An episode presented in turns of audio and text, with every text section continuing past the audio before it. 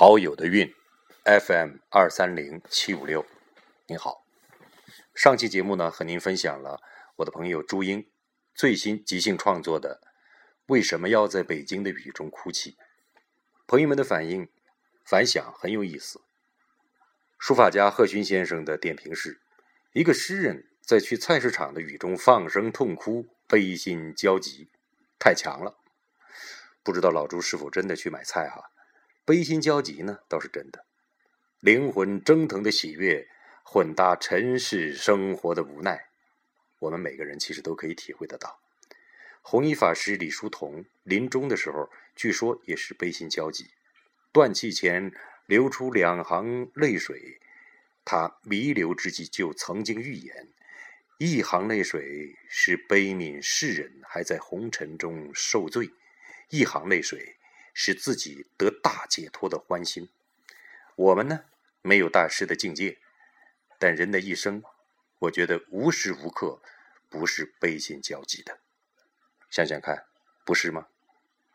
所以诗人朱英一首《为什么要在北京的雨中哭泣》，倾吐了我们的心声，道出了我们的苦水。谢谢老朱。另外一个比较有意思的是，一对做企业的两口子。两个人都是老总，也是我的老朋友了。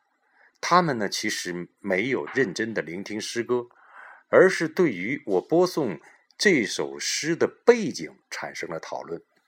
我当时呢是在陪同老婆看病，在车上等他的时候录制的这首诗。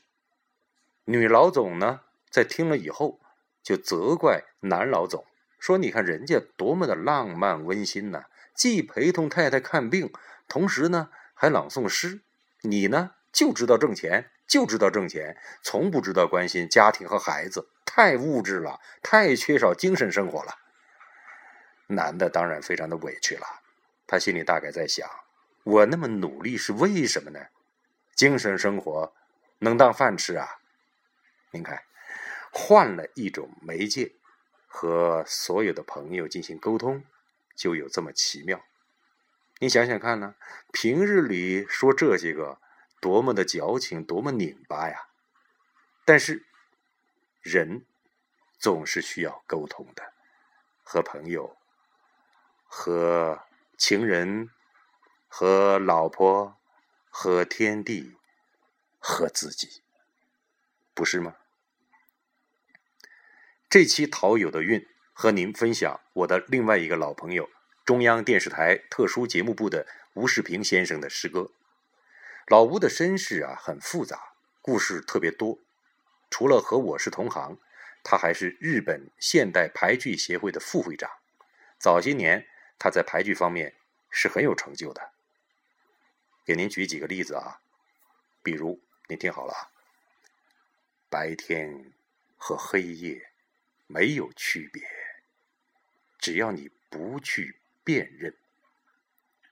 这个牌局获得一九八二年日本朝日新闻朝日排坛年度大赛赏。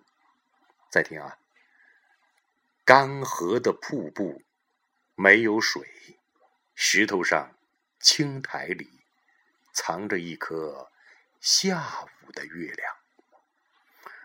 这个牌局呢，获得一九八三年日本新潮小说杂志牌剧年度大赛赏。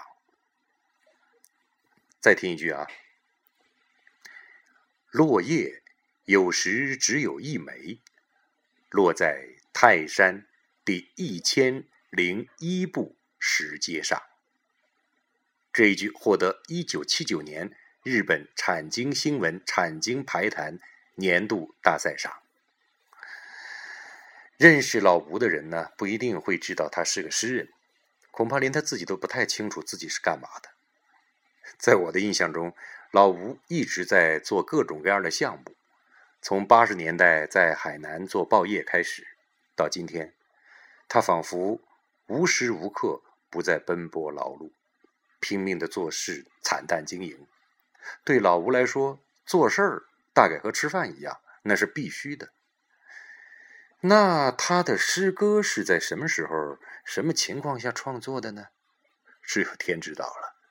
反正我曾经听他原来的女朋友投诉过，说老吴啊有些不正常，白天谈那么多的事儿，谈的都要呕吐了，都那么累了，居然发现他常常还半夜从床上爬起来写诗，简直莫名其妙。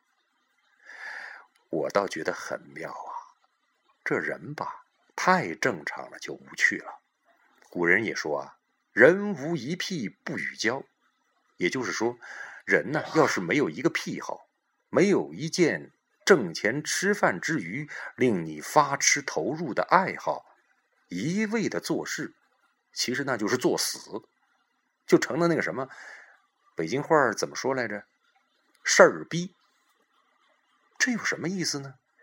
这样的人不值得交往。我喜欢老吴，他表面是个事儿逼，骨子里却是一个不可救药的诗人。他是丰富的，老吴是精彩的。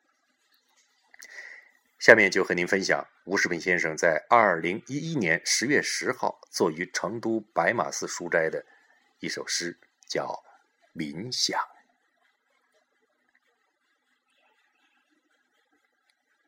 我看见心底的花蕾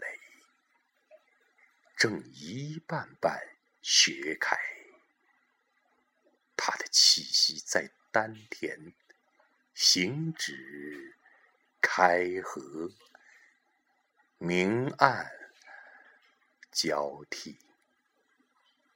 啊我看见我的前世，前世的前世，他们在不同的朝代前进。我甚至参与他们的争执。我的前世说，必须要解决问题。我看见我进入了异海。看见异度，六维的非凡，用手探探地球之外的空气，原来那里是一样的参差多态。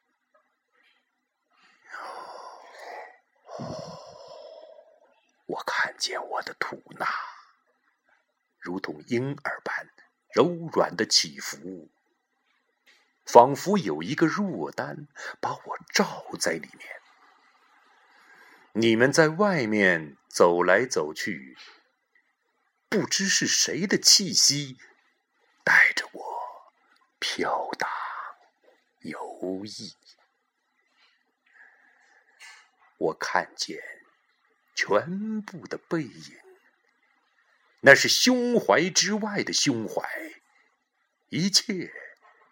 都在其中，时间、空间、美、丑和混沌，如同百科全书。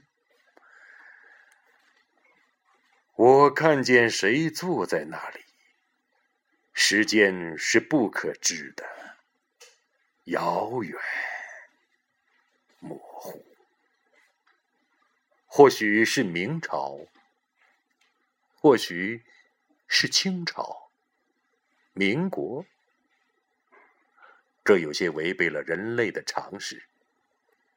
其实，他们只是一个名词。